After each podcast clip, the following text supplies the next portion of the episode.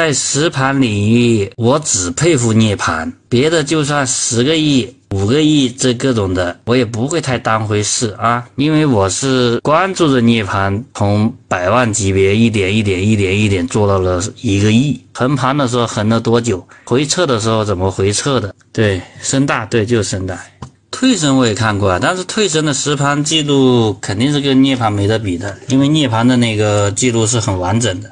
退神他当时实盘一千万以后应该就没实盘了吧？而且退神实盘相对也是断断续续的，涅槃那个是连续的呀，你们去网上搜也就知道了。涅槃那个实盘是真的是惊天地呀，太牛逼了，一百万到一个亿。